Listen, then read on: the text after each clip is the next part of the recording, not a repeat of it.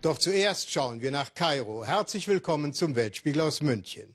Ägypten, das Land der verlorenen Träume und Illusionen, ist in Aufruhr. Mit einem Aufmarsch der Millionen will Ägyptens Opposition den verhassten einzigen Hoffnungsträger, Präsident Morsi, aus dem Amt demonstrieren. Eine Massenkundgebung gegen Islamisierung, Autokratie und Armut. Doch auch Morsis Anhänger bringen sich in Stellung gegen die Opposition. Steht Ägypten vor einem Bürgerkrieg? In den letzten Tagen gab es bereits Tote und Verletzte. Niemand weiß heute Abend, wie es weitergeht. Das Land ist gespaltener denn je. Thomas Aders hat ein Mitglied der Muslimbrüder vier Tage lang bis heute Nachmittag begleitet und schildert die Stimmung unter den religiösen Mursi-Anhängern. Warek, ein Armenviertel im Nordosten Kairos. So sieht es in weiten Teilen der ägyptischen Hauptstadt aus, fernab von den Plätzen, die Touristen früher einmal besucht haben. Doch diese meiden aus Angst vor Ausschreitungen das Land, das seither immer mehr verarmt. 50.000 Straßenkinder leben in Kairo. Die Arbeitslosigkeit steigt sprunghaft an. Mohammed wohnt weit außerhalb, aber er kommt gerne hierher. Der Pharmazeut hat viele Freunde in dem Viertel. In einem kleinen Teehaus an der Ecke treffen sie sich regelmäßig und dann reden sie über Alltagsfragen. Aber immer auch über den Koran, die Scharia und die politische Lage im Lande. Mohammed und seine Freunde sind tief religiös. Als Moslembrüder haben sie die gleiche konservative Einstellung wie ihr Idol, der islamistische Präsident Mohammed Morsi, der am Sonntag ein Jahr im Amt sein wird. Das, was die Oppositionellen betreiben, finde ich armselig. Sie beobachten die Lage und warten, bis die Regierung Fehler macht. Sie sticheln und sie spotten. Sie wollen einzig und allein Morsi loswerden. Und sie stellen ihr persönliches Interesse über das Interesse der ägyptischen Nation. Kurz zuvor hatte der Präsident im Fernsehen eine lange, zweieinhalbstündige Rede gehalten. Mehrfach hatte er dabei die Errungenschaften seines ersten Amtsjahres hervorgehoben, außen wie innenpolitisch. Und dann hatte das Staatsoberhaupt versucht, die erhitzten Gemüter in beiden Lagern zu beruhigen. Mit seiner Harmonierede hat Morsi keinen Erfolg gehabt. Nach dem Freitagsgebet am nächsten Tag beginnen gewalttätige Auseinandersetzungen überall im Lande. Allein in Alexandria sterben drei Menschen, Hunderte werden verletzt.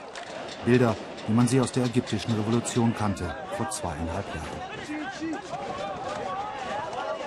Die Lage in Ägypten scheint schon am Freitag zu eskalieren. Die Armee ist aus ihren Kasernen ausgerückt und beginnt, strategisch wichtige Punkte im Lande zu sichern.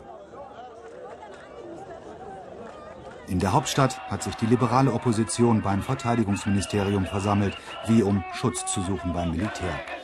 Zwei Tage noch bis zum Jahrestag der Amtsübernahme Mursis.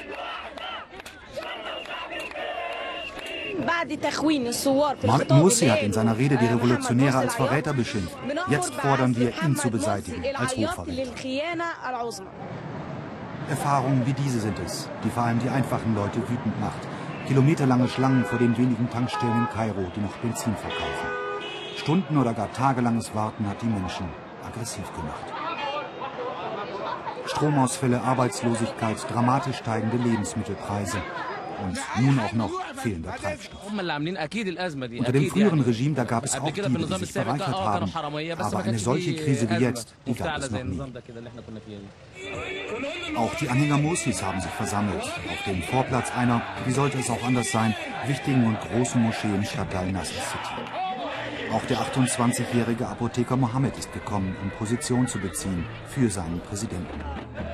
Der sei demokratisch gewählt und habe Anspruch auf weitere drei Jahre im Amt. Ich bin hier, um den Weg der Rechtsstaatlichkeit zu verteidigen, nicht für Mohammed Morsi als Person, sondern für den Rechtsstaat an sich. Dafür haben Märtyrer in der Revolution ihr Blut vergossen. Und dafür haben 13 Millionen Ägypter gestimmt, als sie Morsi zum Präsidenten gewählt haben. So demonstriert das religiöse Lager den ganzen Tag bis weit in die Nacht. Sie sehen sich als Speerspitze der Revolution, nicht etwa die Liberalen, die einen gottlosen Staat wollen. Und das können die Muslimbrüder nicht akzeptieren.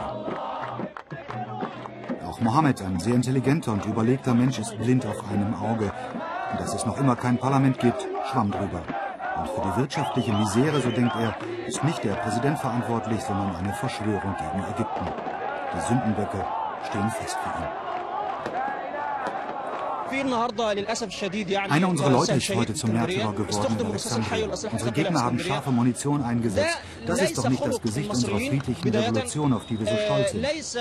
Was wir jetzt sehen, ist eine Konterrevolution, um das alte Regime wieder einzuführen. Samstag.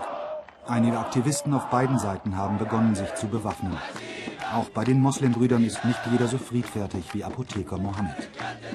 Stimmung wird aggressiver, denn zur Stunde hat ihr politischer Gegner eine publikumswirksame Aktion gegen Morsi gestartet. Wochenlang hatte die Bewegung Tamarot, Rebellion, Unterschriften gesammelt, um von Morsi einen Rücktritt und Neuwahlen zu erzwingen. Und hier kommt die Zahl, sagt der Aktivist, es sind 22 Millionen Unterschriften. Die Opposition will eine zweite Revolution.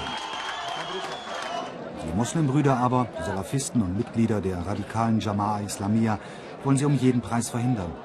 Gemeinsam beten sie am heutigen Nachmittag, nicht zuletzt, um ihren Präsidenten im Amt zu halten. Ohne ihn, so glauben sie, stürze Ägypten in die Gottlosigkeit.